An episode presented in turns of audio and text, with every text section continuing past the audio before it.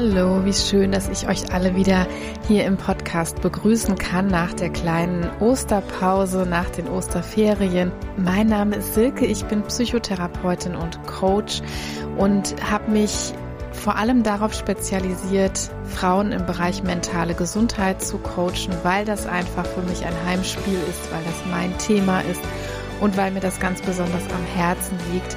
Und ja, ob meiner eigenen Position als Führungskraft und vierfache Mama, meine Kinder sind jetzt zwischen 10 und 15 Jahre alt, ist es irgendwie für mich auch so ganz nebenbei zur Berufung geworden, Karriere mit Kindern und Mütter mit Kindern zu unterstützen und zu coachen.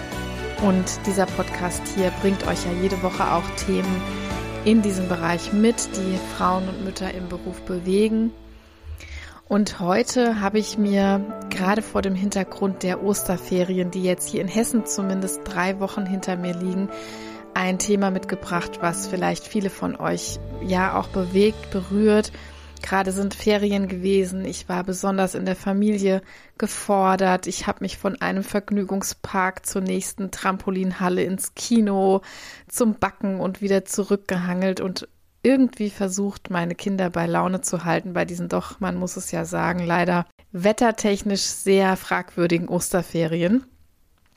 Ja, und viele fragen sich einfach, wie lässt sich denn Vereinbarkeit gut gestalten? Das ist immer noch eine große, große Frage, wenn man berufstätig ist. Und die meisten von uns Frauen sind ja doch in welcher Art und Weise auch immer berufstätig und haben nebenher Kinder zu versorgen. Und wie wird man dem allen überhaupt gerecht? Ja, und das Spannende ist ja immer, wenn man da so drin steckt, dann kann man das erstmal gar nicht richtig beantworten. Zumindest mir geht das häufig so. Dann ist die erste Antwort, die mir so im Kopf hochploppt, immer, das funktioniert halt immer irgendwie. Aber ganz so stimmt das ja natürlich nicht. Und deshalb bin ich mal so ein bisschen auf die Suche gegangen und habe mal nachgeforscht, auch in unserem eigenen Privatleben hier, wie habe ich das denn irgendwie angestellt mit der Planung meiner Karriere, mit dem Job, wie regeln wir das zu Hause mit dem Vereinbarkeitsthema, wir alle sechs zusammen. Und ja, vor allem ist mir für die Folge heute wichtig, es geht nicht um irgendein Lehrbuch bla bla, sondern ich teile heute wirklich mal mit euch die Dinge, die mir aus den letzten 15 Jahren Kind und Karriere wichtig erscheinen, aus erster Hand sozusagen ungeschönt, aber dafür auch entmystifiziert. Ja, und dieses entmystifiziert finde ich ganz wichtig an der Stelle, denn nicht selten lese ich wirklich in irgendwelchen Instagram-Accounts oder ja in sonstigen Artikeln oder Postings zu diesem Thema, dass dann geschrieben wird, ich mache ganz strikt die und die und die Morgenroutine und dann mache ich dies und mache das. Und ganz ehrlich, wenn ihr da schon ab und zu mal gedacht habt, das kann man doch alles gar nicht schaffen oder wie macht die das bloß oder meine Güte ist die diszipliniert, dass die morgens um vier aufsteht und dann noch eine Yoga-Morgen-Meditationsroutine macht und dann noch in ihr Dankbarkeitstagebuch schreibt und dies und das und jenes alles tut. Ich finde, das hat viel Gutes, solche Routinen und dass man die auch natürlich mit der Öffentlichkeit mittlerweile so ein bisschen teilt. Aber das Negative daran ist tatsächlich, dass sie erneut Frauen, besonders Frauen zumindest, sehr, sehr stark unter Druck bringen kann. Und wenn ich eins nicht möchte, dann ist es das, sondern mir ist es wichtig, heute wirklich zu teilen, was ist mir so dazu eingefallen, wie machen wir das, wie erleichter ich mir vielleicht auch manches, wie ist meine Haltung dazu. Und wenn da irgendjemand von euch profitieren kann, dann bin ich schon ganz, ganz dankbar dafür. Und ja, zieht euch einfach das aus der Episode raus, was euch einen Nutzen bringt. Das ist mir so ein großes Anliegen. Ich habe mal so sechs Punkte mitgebracht und der allererste Punkt, mit dem ich direkt starte, ist zum Hintergrund, dass Vereinbarkeit einfach was ganz, ganz Individuelles ist. Also die ist so individuell wie euer Fingerabdruck wirklich. Es gibt nicht das Modell, wie man Kinder und Karrieren vereinbaren kann. Es gibt nicht die Strategie XYZ und dann klappt das für alle Familien. Na, das sieht man ja schon allein daran, wie viele verschiedene Familienmodelle es gibt, ob das so der Klassiker ist in, Anspruch, äh, in Anführungsstrichen Papa, Mama und irgendwie ein, zwei Kinder. Wir fallen schon ziemlich raus, dadurch, dass wir hier sechs Personen sind, das heißt Mutter, Vater und vier Kinder. Es gibt aber auch sämtliche Patchwork-Modelle, es gibt homosexuelle Partnerschaften, ja, wie gesagt, alle möglichen Modelle, die wir uns so denken können. Und da liegt es schon in der Natur der Sache, dass wir nicht sagen können, ihr müsst jetzt das und das Modell fahren. Die beiden Partner oder manchmal gibt es auch nur einen Partner. Der oder die muss so und so viel Prozent arbeiten, dann klappt das, wenn man so und so viele Kinder hat. Völliger Schmarrn. Ne? Das kann, glaube ich, jeder mit logischem Menschenverstand auch schon so abschätzen. Aber mir war es einfach wichtig, das so zu Anfang wirklich auch als Punkt Nummer eins nochmal so zu sagen, weil ich einfach ja viel in der Öffentlichkeit, auch wenn ich zu diesem Thema unterwegs bin, so in meiner Bubble, da geht es ganz viel um Kinder und Vereinbarkeit und da lese ich einfach sehr, sehr oft irgendwelche Schritt eins bis zehn Modelle, die musst du so und so machen und dann funktioniert deine Vereinbarkeit und das finde ich immer ganz furchtbaren Quatsch. Also, das wäre so wirklich meine Haltung Nummer eins. Vereinbarkeit ist ganz, ganz individuell und man muss wirklich schauen, was hat man für eine Familie? Hat man ein oder zwei Partner? Ist man alleinerziehend? Ja oder nein? In was für Einrichtungen gehen die Kinder vielleicht? Äh, gehen sie überhaupt schon in irgendeine Einrichtung? Wie alt sind sie? Was haben sie für Bedürfnisse? Was haben sie für einen Förderbedarf? Und so weiter und so weiter. Und danach kann man dann schauen, wie kriegt man das am besten alles gemanagt. Ja, und dann bin ich auch schon bei meinem zweiten Punkt. Und zwar habe ich mir dann so die Gedanken gemacht, warum klappt das so bei mir persönlich jetzt momentan oder jetzt nach einiger Zeit richtig, richtig gut. Und da bin ich so zu dem Punkt gekommen, dass die Karriere von beiden Partnern, ja, wenn es denn zwei gibt, die muss prinzipiell erstmal als gleich wichtig angenommen sein. Das klingt vielleicht erstmal für manche jetzt furchtbar banal und viele denken sich so, na ja, wir leben ja im 21. Jahrhundert, aber wenn man dann wirklich mal so Insights in Familien und Partnerschaften bekommt und von Berufswegen als Psychotherapeutin erhalte ich diese Insights natürlich sehr, sehr oft und auch sehr ungeschminkt in Anführungsstrichen, dann sieht man doch, dass ich leider immer noch Menschen kennenlerne, die diese Prämisse von vornherein nicht so leben. Wenn Frauen, also meistens sind es ja die Frauen, wenn die davon ausgehen, mein Job ist nur so lange wichtig, bis das erste Kind kommt, dann hört man ja eigentlich schon auf, alle in diese Vereinbarkeit einzubeziehen. Ja, es gibt natürlich Fälle, in denen das ein Partner oder eine Partnerin explizit so möchte. Fein. Aber es gibt eben Millionen von Partnern, die reden einfach nicht darüber. Und es ist auch noch in der Gen Z übrigens, die wir gerade ja am Start haben, lauter junge Menschen, die implizite Annahme, die Frau stellt so nach der Geburt alles zurück, der Mann geht weiter voll arbeiten und dann kann dieses ganze Vereinbarkeitsding natürlich schon nicht funktionieren. Deshalb mein ganz inständiger Tipp oder mein Rat, reden, reden, reden.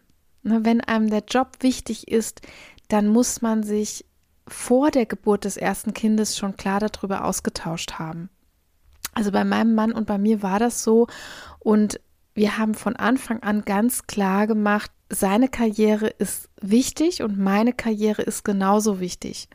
Und dann haben wir darüber gesprochen, wenn das für beide so wichtig ist, wenn jetzt das erste Kind kommt, wie teilen wir uns auf, wie teilen wir uns ein. Und auch das ne, klingt furchtbar banal, aber Kommunikation ist wirklich nicht die Stärke von allen. Und man muss sich da an einen Tisch setzen, wenn man nicht in diese klassischen tradierten Rollenmodelle verfallen möchte, so dass einer dann automatisch zurücksteckt und diese ganze Care-Arbeit übernimmt und der andere Partner oder die Partnerin diese ähm, finanzielle Versorgung, diese Vollzeit Berufstätigkeit übernimmt dann muss man sich auf den Hosenboden setzen und muss das besprechen. Denn es ist ja erstmal klar, das ist eine Kehrzeit. Da, da muss ein kleines Kind gewickelt, gefüttert und so weiter betreut werden, wo es noch keine Einrichtung gibt. Und auch das muss man alles vorher besprechen. Ab wann möchten wir unser Kind abgeben, eventuell in eine Fremdbetreuung? Ab wann möchten wir das aber vielleicht auch noch nicht? Und diesen Gap zu schließen, dazu sind erstmal beide da. Na, und man macht sich furchtbar einfach, wenn man da einfach nur nach der finanziellen Rechnung geht, so nach dem Motto, der, der mehr verdient, muss natürlich weiter arbeiten gehen. Viele von euch kennen diese ganze Diskussion, aber auch dafür gibt es Lösungen. Ja, also wenn man tatsächlich inständig ein Interesse daran hat, sofort, auch als Frau, sofort nach der Geburt wieder arbeiten gehen zu wollen, dann gibt es dafür Lösungen. Ich bin jetzt gar nicht so dafür, hier das Schema F auszupacken und zu sagen, das ist dann die Lösung. Aber wichtig finde ich es eben drüber zu kommunizieren und da nicht zu schweigen und stillschweigend anzunehmen, ja, das wird schon alles irgendwie. Wenn das Kind da ist, setzen wir uns dann damit auseinander. Nein, aus meiner Erfahrung ganz klar, das ist zu spät. Man sollte vorher diese Haltungen austauschen und man sollte vorher auch, und das muss ich hier leider besonders den Frauen wirklich nochmal ans Herz legen, weil ich sehe, dass das ganz oft schief geht. Man muss vorher auch klar machen, meine Karriere ist genauso wichtig wie deine und deshalb müssen wir eine für alle zufriedenstellende Lösung finden. Ja, und äh, dann habe ich, äh, gleite ich mal so rüber in meinen dritten Punkt, den ich mitgebracht habe. Und das habe ich mal so aufgeschrieben, dass man große Meilensteine möglichst eben vor der Elternzeit abschließen sollte, wenn man Gelegenheit dazu hat. Also mir ist bewusst, dass das nicht in allen Fällen so klappt und gerade bei ungeplanten Schwangerschaften das natürlich nicht immer so klappen kann. Ähm, was meine ich mit Meilensteinen? Also bei mir persönlich war das zum Beispiel die Diplomprüfungen. Also ich habe meinen ersten Sohn direkt nach meinem äh, Psychologiediplom bekommen und habe das wirklich auch so getimt, dass die Diplomprüfungen alle noch vorher abgelaufen sind. Ich war dann zwar schon relativ weit in der Schwangerschaft bei meiner letzten Prüfung, aber habe versucht, diese vorher abzuhaken. Dann habe ich, als meine Zwillinge gekommen sind, den Cumulus vorher abgegeben, also die zusammengeschriebene Doktorarbeit mit meinen Publikationen etc. Ich habe meine ambulanten Patienten fertig gemacht, also habe diese Therapien versucht abzuschließen, als meine Tochter unterwegs war. Punkt, Punkt, Punkt. Und das alles sage ich nur aus dem Grund, nicht weil das immer alles so reibungslos läuft, aber wenn wir einen Job haben, der uns wichtig ist, also wenn wir einen Beruf haben, der uns wichtig ist, dann wird dir das sonst immer im Nacken sitzen.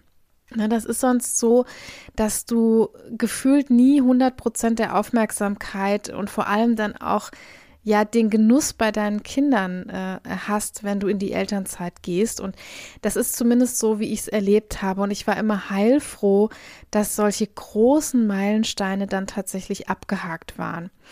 Das heißt natürlich überhaupt nicht, dass wenn du jetzt ähm, schwanger bist und du hast noch eine Prüfung vor dir oder du hast noch irgendeine Abschlussarbeit vor dir oder du hast noch ein Projekt vor dir, keine Ahnung, wo du schon genau weißt, das wird erst dann abgeschlossen sein, wenn das Baby schon da ist zum Beispiel oder es sind schon weitere Geschwisterkinder da. Natürlich können wir dann nicht alle Meilensteine aus unserem Leben raushalten. Das ist ganz klar. Also ich spreche wirklich nur von all dem, was planbar ist und das sind wirklich meine persönlichen Erfahrungen. Also ich war immer sehr froh, dass ich die Säuglingszeit oder die Kleinkindzeit meiner Kinder, wenn ich dann wirklich in Elternzeit war, das war immer so zehn, elf Monate ungefähr, dass ich diese Zeit dann voll und ganz wirklich auskosten und genießen konnte. Und ich war super gerne auch eine Säuglingsmama und dass mir dann nicht diese beruflichen Meilensteine so im Nacken gesessen haben, dass ich gar keinen Genuss und keine hundertprozentige Aufmerksamkeit mehr bei den Kindern haben konnte. Und mit dieser hundertprozentigen Aufmerksamkeit meine ich jetzt nicht, dass wir außer den Kindern überhaupt keine Zerstreuung mehr haben sollen. Ne? Das, das ist überhaupt nicht damit gemeint. Die ist nämlich wirklich echt Gold wert, auch in der Elternzeit, dass wir da die ein oder andere Zerstreuung suchen, sondern eher so große Baustellen, die eine gehörige mentale Last machen. Dann habe ich als vierten Punkt mitgebracht, so schön umschrieben mit der Überschrift Denken in Phasen. Wir hören das ganz, ganz oft und besonders wenn ihr schon Kinder habt, dann werdet ihr das ja häufig äh, lesen mit diesen Wachstumsphasen und dass man vor allem sich auch damit beruhigen kann, wenn es äh, schwierige Phasen gibt, wie das Zahnen oder ja, das Wachsen im Allgemeinen und die Kinder sind nörgelig und dann gibt es die Autonomiephase, da haben wir auch wieder das Wort Phase. Das ist häufig was sehr Beruhigendes, dass Dinge auch wieder vorbeigehen und was ich mit diesem Denken in Phasen meine, ist, dass mir das nicht nur bei der Kinderentwicklung, sondern auch eben bezogen auf die Vereinbarkeit. Aber was bedeutet das jetzt vielleicht? Erstmal bezogen auf beide Partner oder Partnerinnen. Nicht immer machen ja beide zur selben Zeit einen Karrieresprung. Jeder hat so seine Zeit, sage ich mir immer. Und bezogen auf den eigenen Job kann man sich hier auch sagen, mit diesen Phasen, ich habe mich wirklich immer mit Genuss das eine Jahr oder knapp ein Jahr für jedes Kind rausgenommen, mit dem Wissen, es gibt noch ein ganzes Leben für die Karriere. Es gibt noch ein ganzes Arbeitsleben, was ich übrig habe, um mich da verstärkt um die Karriere zu kümmern. Und dass es jetzt nur dieses eine Zeitfenster für eine Beförderung oder ähnliches gibt, das ist wirklich einfach ein Trugschluss. Meine Erfahrung ist, es verläuft alles so in Wellen. Wir können jetzt sagen, in Wellen, in Phasen, wie auch immer wir das benennen wollen. Und mal sind die Kinder dran und mal ist wieder verstärkt der Beruf dran, mal ist vielleicht verstärkt irgendetwas ganz anderes dran. Und ich finde persönlich dieses Denken in Phasen, das nimmt auch ganz viel Schuldgefühl oder schlechtes Gewissen raus. Denn ich nehme ja niemandem was weg. Ne? Oder ich bin auch nicht egoistisch. Jetzt mal zum Beispiel bezogen auf die Karriere. Denn wenn man sich das Leben so phasisch vorstellt, dann hadert man wirklich nicht mehr so sehr mit dem, was gerade ist. Bezogen auf die Partnerschaft, wie ich das eben gesagt habe, wenn ich mir sage, so jeder hat seine Zeit, das kriegen wir zum Beispiel bei Bekannten, gerade im, im Freundes- und Bekanntenkreis ganz stark mit, dass da es ein Paar gibt, die sich so gegenseitig überhaupt nichts gönnen können. Also da ist der eine neidisch auf die andere und umgekehrt, weil gerade jemand einen Karrieresprung machen möchte, der andere oder die andere ist gerade mehr in der Care-Arbeit drin und dann wird fast dem anderen das madig gemacht, diesen Karrieresprung zu gehen, weil der eine das gerade nicht haben kann. Und das ist zum Beispiel etwas, das hat es bei uns so noch nie gegeben in der Beziehung, weil wir immer beide ja in diesem phasischen Denken geblieben sind und wir immer beide nach der Prämisse gelebt haben, jetzt bist du mal dran, dann bin irgendwann ich mal dran, dann wechselt es wieder, jetzt tut sich gerade bei dir beruflich wieder ganz viel, jetzt ist es hier bei mir ein bisschen ruhiger und dann ändert sich das wieder. Also dieses phasische Denken, das nützt ungemein, um sich gegenseitig auch zu pushen, um sich gegenseitig auch ja, Karrieresprünge oder auch andere Dinge, vielleicht ist es mal ein Hobby oder eine andere Passion, sich das gegenseitig auch zu gönnen. Und wie gesagt, bezogen auf den eigenen Job, es ist ein völliger Trugschluss, wenn da vielleicht das ein oder andere Fensterchen im Beruf gerade zugeht oder man ist mit der Care-Arbeit beschäftigt, dass man jetzt denkt, oh je, ich komme hier nie mehr weiter oder jetzt ist diese Tür zugeschlagen. Meine Erfahrung ist wirklich ruhig bleiben, auf die nächste Phase, auf den nächsten Zyklus warten und überall da, wo eine Tür zugeht, geht auch ein anderes Fenster wieder auf. Gerade in unserem heutigen Arbeitnehmerinnenmarkt müssen wir uns, glaube ich, alle keine Sorgen machen, dass das jetzt die letzte mögliche Gelegenheit für irgendeinen Karrieresprung oder für irgendein Projekt, für irgendeinen Job ist. Ihr könnt getrost diese Phase wirklich abwarten. Das ist einfach nur meine persönliche Erfahrung, aber ich habe ja gesagt, genau das teile ich heute mit euch. Denn meine Erfahrung ist schon, und deswegen habe ich das auch hier ein bisschen eingebracht, dass heute sehr vielen, gerade jungen Frauen und jungen Müttern und auch Vätern suggeriert wird, geh das jetzt alles an. Man kann alles gleichzeitig haben. Man kann Kind und Karriere immer auf High-End-Level fahren und kann das alles parallel in den Kasten bringen. Das ist mit Sicherheit auch so. Und man kann alles parallel machen. Man muss sich nur immer fragen, zu welchem Preis geschieht das. Also wir treffen keine Entscheidung, ohne einen Preis dafür zu zahlen. Und ich persönlich habe mir eigentlich immer schon gesagt, wenn der Preis meine mentale Gesundheit ist oder wenn der Preis ein völlig gestresstes Dasein ist oder wenn der Preis, ähm, ja, ich weiß nicht, eine, eine nicht mehr zu kittende Partnerschaft irgendwann ist, dann ist mir dieser Preis ganz klar zu hoch und den bin ich nicht bereit zu bezahlen. Und wenn man sich dann überlegt, wofür bezahle ich den denn eigentlich, dann ist das oft ein gedachter Trugschluss eben. dass man so denkt, es ist die letzte Gelegenheit oder jetzt bin ich dran und wenn jetzt mein Partner dran ist, dann ist das alles ganz schlimm. Und ähm, man muss sagen, manchmal provoziert die feministische, gerade die feministische Literatur auch so ein Bild, dass so ein bisschen suggeriert wird, wenn ich meinem Partner jetzt vielleicht den Vortritt lasse und jetzt ein bisschen Pause mache, dann habe ich mich gleich irgendwie unemanzipiert verhalten oder dann habe ich mich sehr abhängig gemacht, etc., etc. Da habe ich ein bisschen eine andere Auffassung dazu. Ich habe eher eine Auffassung, dass wir alle einmal dran sind und dass nicht alles zum gleichen Zeitpunkt passieren muss, dass es natürlich fair zugehen muss. Und da haben wir wieder so diesen zweiten Punkt, den ich eben genannt habe, denn beide Karrieren und beide Leben insgesamt sind gleichwertig und sind auch fair zu verhandeln. Aber das bedeutet noch lange nicht, dass beide zum exakt selben Zeitpunkt ihre Karriere in die Hand nehmen müssen oder diese Karriere gerade pushen müssen, auf das nächste Level bringen müssen. Ich finde, da tut man sich oft leichter, wenn das phasisch so ein bisschen antizyklisch sozusagen aneinander vorbei passiert. Da könnt ihr ja einfach mal drüber nachdenken. Vielleicht gibt es jetzt auch ganz großen Shitstorm da draußen. Ich weiß es nicht. Das ist jedenfalls meine persönliche Haltung und wie wir als Paar und auch als Eltern von vier Kindern da immer gut durchgekommen sind. Ja, mein Punkt Nummer fünf ist, ähm, dass ich nochmal aufgeschrieben habe, Vereinbarkeit gelingt tatsächlich so viel besser, wenn man liebt, was man tut. Ja, was heißt das jetzt in diesem Zusammenhang? Also, ich sage zum Beispiel nicht zu meinen Kindern so etwas wie, oh Mensch, jetzt muss ich leider arbeiten oder sowas, sondern ich vermittle meinen Kindern wirklich, dass das die zweite coole Sache in meinem Leben ist. Ich gehe einfach furchtbar gerne arbeiten, zumindest in 90 Prozent der Tage. Gibt natürlich auch mal bei mir unangenehme Aufgaben, aber prinzipiell arbeite ich richtig gerne und habe auch mit dem PsychologInnen-Dasein einen richtig coolen Job. Mache das super gerne und das macht so zwei Dinge.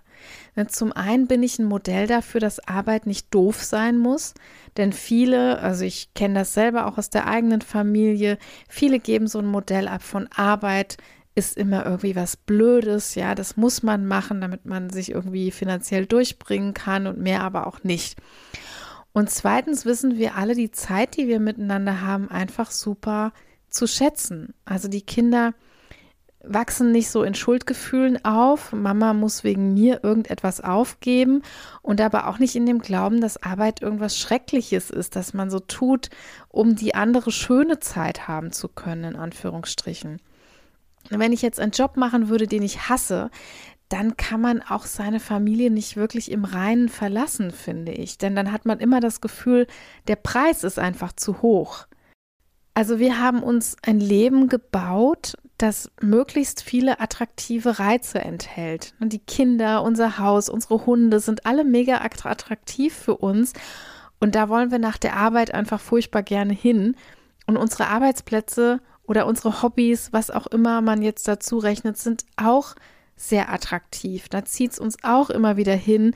Und meine Nebenjobs sind attraktiv. Also freue ich mich drauf, die auszuführen. Das ist auch eine tolle Abwechslung.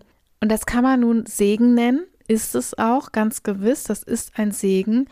Aber man kann natürlich auch ganz viel aktiv dafür tun, dass die Dinge, mit denen man sich umgibt, attraktiv sind. Tun, was man liebt, ne, das verbinden ja viele erstmal gar nicht mit dem Thema Vereinbarkeit. Das ist aber aus den genannten Gründen total für mich persönlich miteinander verbunden. Wenn ich zum Beispiel gar nicht wirklich Kinder wollte, sie dann aber bekomme, dann wird Vereinbarkeit natürlich mega schwierig. Na, dann habe ich, dann habe ich ständig das Gefühl, der Preis ist zu hoch. Und wenn ich gar nicht wirklich eine Führungskarriere möchte, dann wird Vereinbarkeit schwierig, weil der Preis so verdammt hoch für mich ist. Jetzt könnt ihr das vielleicht etwas eher nachvollziehen, was ich mit dieser Verbindung meine. Also tu das, was du liebst oder liebe das, was du tust, wie immer man es auch drehen und wenden möchte.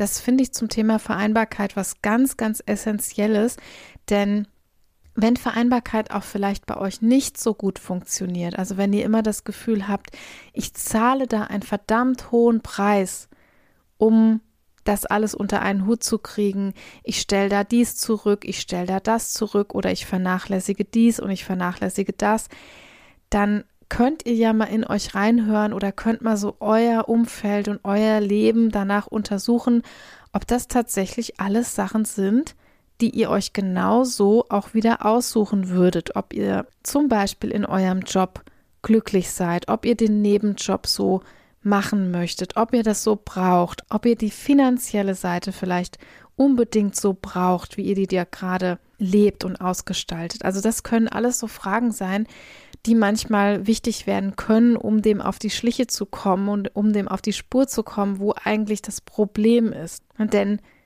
man legt sich gerne krumm für etwas und versucht das möglich zu machen, wenn man das gerne macht und wenn man weiß, wofür man diesen Preis bezahlt. Aber wenn man diesen hohen Preis und jede Mutter, jeder Vater wird mir wahrscheinlich zustimmen, das ist ein gewisser Preis, immer wieder zu organisieren, zu strukturieren und so weiter. Deswegen habe ich das heute auch hier gar nicht so zum Thema gemacht, denn das ist sowieso die Grundvoraussetzung. Also jeder, der von Vereinbarkeit mit Beruf und Familie spricht, der oder die weiß, es geht genau um diese Monsterorganisation. Und ich möchte hier aber gar keine Organisationsstrategien vermitteln, denn da bin ich sicher, da hat jeder ein Netzwerk oder eine Einrichtung oder irgendwelche Ideen, wie er das hinbekommen kann.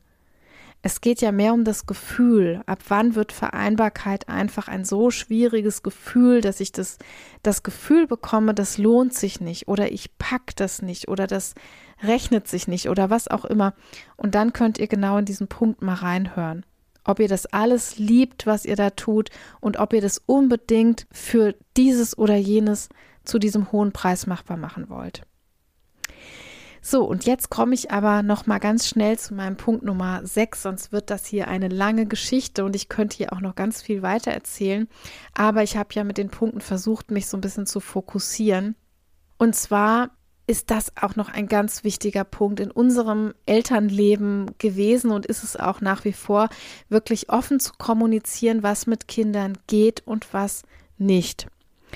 Also ich muss sagen, sowohl mein Mann als auch ich waren und sind im Job immer wirklich sehr transparent. Wir gehen sehr wenig Kompromisse ein, sondern wir mögen es eher zu besprechen, was wir tun und was nicht.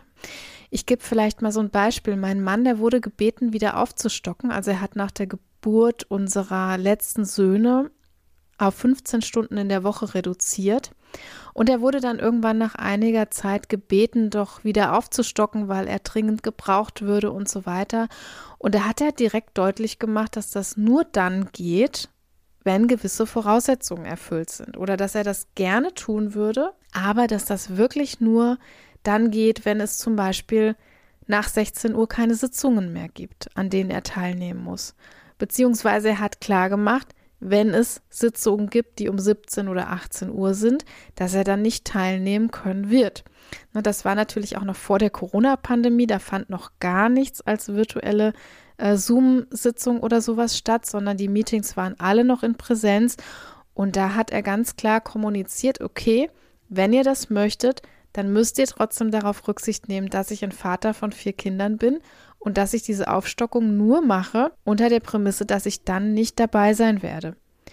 Und darauf ist der Arbeitgeber dann auch so kulant eingegangen, weil wir von Anfang an transparent waren oder weil er ganz transparent gesagt hat, was geht und was nicht und wozu er bereit ist und wozu nicht. Ein anderes Beispiel ist, als die Kinder noch Säuglinge waren, sind wir zum Beispiel nicht in den Urlaub geflogen. Und das können viele Paare oder viele Menschen, die das jetzt hören, vielleicht nicht so nachvollziehen und nicht so verstehen. Ja, und das, das geht auch alles. Ne, das ist mir sehr bewusst. Ich bin ja selber Flugbegleiterin gewesen. Ich weiß, dass das geht. Aber das wären auch so viele lästige Kompromisse für uns gewesen, die jedem nur irgendwie wehgetan hätten. Das fängt alleine bei der Flugreise an, dass ich keine Lust hatte, mit kleinen Babys irgendwie in der Druckkabine zu fliegen und dass denen da halb die Ohren äh, platzen und so weiter. Und das ist auch wieder ein bisschen das, was ich vorhin sagte. Man kann alles gleichzeitig haben. Ja, man kann auch neugeborene Kinder haben und kann mit denen sonst wohin fliegen oder im Bulli irgendwo hinfahren. Für uns war immer klar, wir entscheiden, mit so kleinen Kindern machen wir solche Dinge nicht, damit jeder irgendwie dabei seinen Spaß hat. Und für uns ist eine solche Klarheit mittlerweile wirklich Gold wert. Also ich mache nur Dinge, von denen ich 100 Prozent überzeugt bin. Ich reserviere meine kostbare Lebenszeit nur für Personen oder auch Aktivitäten, die es mir wert sind. Das klingt jetzt vielleicht manche, für manche so ein bisschen kompromisslos und das ist es mit Sicherheit auch ein Stück weit. Aber die Konsequenz ist, dass ich immer ganz und nicht irgendwie ein bisschen das tun kann, was ich gerade tue. Wenn ich meinem Konzern jetzt zusichere, dass ich ein Projekt übernehme, dann tue ich das auch und nicht nur halb. Und wenn ich meinen Kindern zusichere, dass ich mich im Urlaub, dass ich im Urlaub mit ihnen XYZ mache, dann tue ich das auch. Und wenn ich das nicht zusichern kann, dann mache ich es auch nicht. Da sind wir wieder so bei der Offenheit und Klarheit. Ne, ich präferiere sehr die Klarheit über ein jedem gefallen müssen. Da gibt es Momente, die anderen nicht schmecken. Das ist ganz, ganz klar. Wenn wir klar und offen und transparent sind, gibt es Momente, die anderen nicht schmecken. Zum Beispiel, weil ich ein wichtiges berufliches Treffen habe, dann kann es sein, dass ich einem Kind oder meinem Mann etwas nicht zusagen kann. Dann druck ich aber nicht rum und versuche das irgendwie zu biegen und mich schuldig zu fühlen und dann muss ich die Verantwortung für die Situation übernehmen. Punkt. Menschen, die so kommunizieren, es geht immer beides, die sagen leider in meinen Augen nur die halbe Wahrheit. Ja, es geht beides, aber eins muss in einigen Momenten zurückstehen. Und die Krux ist ja, das ist völlig okay. Ne? Kinder, Ehemänner und Konzerne, die können absolut verkraften, wenn sie in einer Situation mal den Kürzeren ziehen. Das zerstört nicht die gute Beziehung und das mindert auch nicht die Leistung. Das passiert alles nur in unserem Kopf. Also wer gut durch diese unglaublich vielen Rollen als Mutter, Angestellte, Partnerin, Vereinsmitglied, ja, was auch immer da noch alles für Rollen sind, wer da gut durchkommen möchte, der darf sich jeden Tag entscheiden, was geht und was nicht geht. Und meiner Erfahrung nach, je klarer ihr seid, desto besser ist es. Das nennt sich nichts anderes als Integrität übrigens. Sagen, was man tut und tun, was man sagt. So, und jetzt sehe ich gerade, dass ich ja noch einen siebten Punkt dabei habe und das ist so ein bisschen ein Punkt, der ein bisschen abgedroschen vielleicht schon klingt, und zwar Zeit für sich selbst. Ähm, das ist heute eigentlich selbstverständlich, wird auch in jeder x-beliebigen sogenannten Frauenzeitschrift postuliert. Ja, Hashtag Selbstfürsorge. Ich greife das trotzdem nochmal auf, weil ich selbst sehe, wie fatal dieses Thema in vielen Partnerschaften angegangen wird. Ich höre da so Sätze wie, ähm, ach ja, das, das ist auch mein Klassiker, dieser Satz, da nimmt mir mein Mann zwei Stunden die Kinder ab, damit ich zum Sport gehen kann. Hä? Denke ich mir dann immer. Also wenn wir sowas sagen, dann übernehmen wir exakt den Glaubenssatz über Care-Arbeit, den wir doch so gerne loswerden wollen, oder? Die Frau ist für die Kinder zuständig. Ich muss halt mal schauen, ob mein Partner da kann, wenn ich da auf die Schulung muss. Nein, ich habe da eine Schulung. Ich bin da nicht da. Punkt. Das heißt, du bist dann mit den Kindern. Also in meiner Erfahrung wird Selbstfürsorge in 88 Prozent der Haushalte so gelebt, dass Frauen ihre Partner um Verzeihung und um Erlaubnis bitten, sich Zeit für sich selbst zu nehmen. Wie oft erleben wir es aber denn, dass ein Mann, der abends zum Sport oder zum Treffen mit seinen Kumpels geht oder ins Kino geht, dass der uns fragt, ob wir währenddessen bei den Kindern bleiben würden? Wie oft? Demzufolge Selbstfürsorge klar, aber da wird nur ein Schuh draus, wenn Selbstfürsorge kein Luxus ist, der einem so einmal im Monat erlaubt wird, in Anführungsstrichen. Zeit für mich ist jeden Tag automatisch mit drin. Wenn ich spazieren gehe, wenn ich Sport mache, wenn ich ein Buch lese, was auch immer. Auch der Job ist ja in gewissem Sinne eine Me-Time. Mit kleinen Kindern oder Babys ist dieser Part natürlich mit mehr Kommunikation verbunden als mit größeren Kindern. Aber bereits in diesem Alter dürft ihr beherzigen, dass Me-Time kein Luxus ist, sondern ein Menschenrecht. Ich sage das jetzt mal so relativ äh, provokant und etwas krass vielleicht für manche, Aber man tut sich hier wirklich keinen Gefallen, wenn man diese komplette Care-Arbeit ausnahmslos übernimmt und dann später so verbittert reagiert, wenn man total überlastet ist. Also bitte jetzt nicht falsch verstehen, viele Mütter mit kleinen Kindern sind total überlastet und das hat natürlich nichts mit Selbstschuld zu tun. Der Knackpunkt ist, dass Frauen diesen Punkt Selbstfürsorge nicht verfolgen, weil das unangenehme Gefühle macht.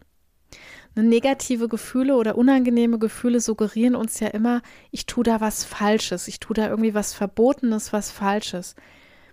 Und diese Verkopplung, die dürfen wir aber auflösen. Ne, ein ganz großer Punkt ist, nur weil ich mich schuldig fühle, bin ich nicht schuldig. Nur weil ich mich als schlechte Partnerin, Mutter, Angestellte fühle, bin ich keine schlechte Mutter, Partnerin, Angestellte. Das sind Gefühle, die da natürlich aus unseren Glaubenssätzen und Überzeugungen gemacht sind. Und das heißt, hier können gegenteilige Selbstaffirmationen wichtig sein. Ne, so etwas wie, ich habe das Recht, Zeit ohne meine Kinder zu verbringen. Oder ich habe genauso wie mein Partner und meine Partnerin auch das Recht, mit einer Freundin über Nacht wegzufahren. Ihr werdet vielleicht feststellen, der Aufruf zur Me-Time, den wir überall lesen, der ist eigentlich überhaupt nichts wert, solange ihr nicht daran glaubt, dass ihr das dürft. Einfach nur zu sagen, ihr müsst euch Zeit für euch nehmen, ihr müsst was Schönes unternehmen und so weiter, ist nichts wert, wenn ihr das nicht selber glaubt und wenn ihr euch das nicht selber erlaubt. Überzeugt davon seid, dass ihr das dürft. Ja, ihr Lieben, das waren so meine sieben. Ich habe ja am Anfang immer gesagt sechs, weil ich den ersten Punkt nicht so richtig auf dem Schirm hatte, aber ähm, sieben Punkte aus meinem Leben, aus meiner ja, Haltung zur Vereinbarkeit und so weiter, die ich euch gerne mitgegeben habe. Und vielleicht ist ja für die eine oder andere etwas dabei, was sie nochmal inspiriert oder ja, sie nochmal reflektieren lässt über ihre eigene Haltung, über ihre eigenen Gewohnheiten, wie ihr das gerade so macht in der Partnerschaft oder vielleicht habt ihr gerade auch keinen Partner, keine Partnerin und seid ähm, alleinerziehend unterwegs. Da bin ich mir natürlich bewusst, dass ich gerade hier nicht so richtig Patin gestanden habe für das Modell Alleinerziehender, die nochmal wirklich Chapeau eine dreimal so harte Vereinbarkeitslogistik zu lösen haben und wo ich nur wirklich meinen Hut ziehen kann. Und vielleicht, äh, ich hoffe sehr, dass mir das gelingt, vielleicht hier auch noch mal jemanden ins Interview zu bekommen, der oder die alleinerziehend ist, damit wir noch mal vielleicht vor dieser Perspektive darüber sprechen können. Denn da maße ich mir einfach auch in meiner Lebenssituation gerade nicht an, richtig gut drüber sprechen zu können und da alle Herausforderungen zu kennen. Einfach, die kann man nur erahnen, wenn man in einer festen Partnerschaft ist. Aber ja, wie gesagt, das kann ich mir nicht anmaßen, hier nochmal detailliert drüber referieren zu können. Das ist einfach ja meine Lebensrealität gewesen und ich hoffe, dass es euch etwas beitragen konnte und dass ihr in diesem Kontext von Karriere mit Kindern oder Kind hier für euch nochmal wertvolle Impulse heute erhalten habt. Wenn das so ist, würde ich mich sehr freuen, wenn ihr den Podcast und die Episode bewertet. Ihr könnt das auch bei Apple Podcasts ganz wundervoll mit einer wörtlichen Rezension tun. Das freut mich ganz besonders. Und ja, seid doch gerne wieder dabei nächsten Montag, wenn es die neue Folge Family Factory gibt mit einem neuen Thema aus dem Bereich Psychologie, mentale Gesundheit, Karriere mit oder ohne Kinder, Female Leadership so vor diesem Hintergrund spannen sich hier alle Episoden auf. Werd gerne Abonnent oder Abonnentin, falls du das noch nicht bist und du kannst mir auch auf Social Media gerne folgen, bei Instagram oder LinkedIn, kannst mir auch Messages dalassen. Die ganzen Kontaktdaten findest du in den Show Notes. Ich danke dir für deine Zeit, dass du zugehört hast und freue mich auf die nächste Woche Family Factory. Bis dann, tschüss!